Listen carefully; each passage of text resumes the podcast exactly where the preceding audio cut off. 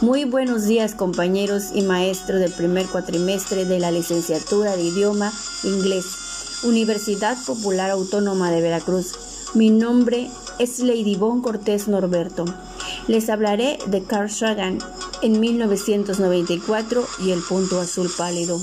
Cuando el ser humano aprende a tomar conciencia de sí mismo y de su limitancia, así como su insignificancia a la vez de su grandeza,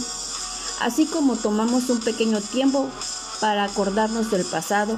desde la niñez hasta la edad adulta, y el recuerdo se ve a través de una bola de cristal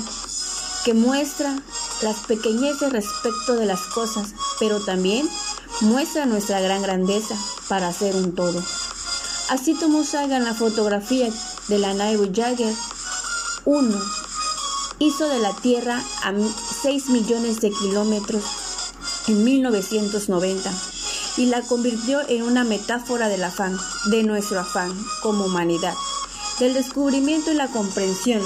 a través de la inmensa claridad de la belleza. Sagan acercó la ciencia espacial a la sociedad, pero acercó mucho más que eso, la intelectualidad, impredecible el procedimiento científico como herramienta para la comprensión a la paz, la búsqueda y la tolerancia como un todo lo natural de nuestra especie,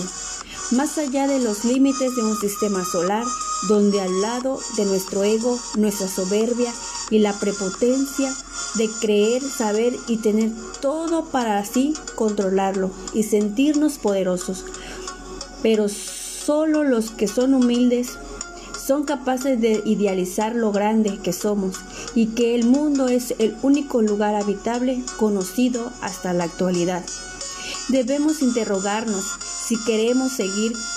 con esos malos comportamientos que nos llevará a la destrucción y extinción o que debemos de encontrar un equilibrio con nuestro pequeño punto azul pálido. Terminando con esta frase de Flat Eric, ellos nos miran al espacio. ¿No se ha sentido insignificante?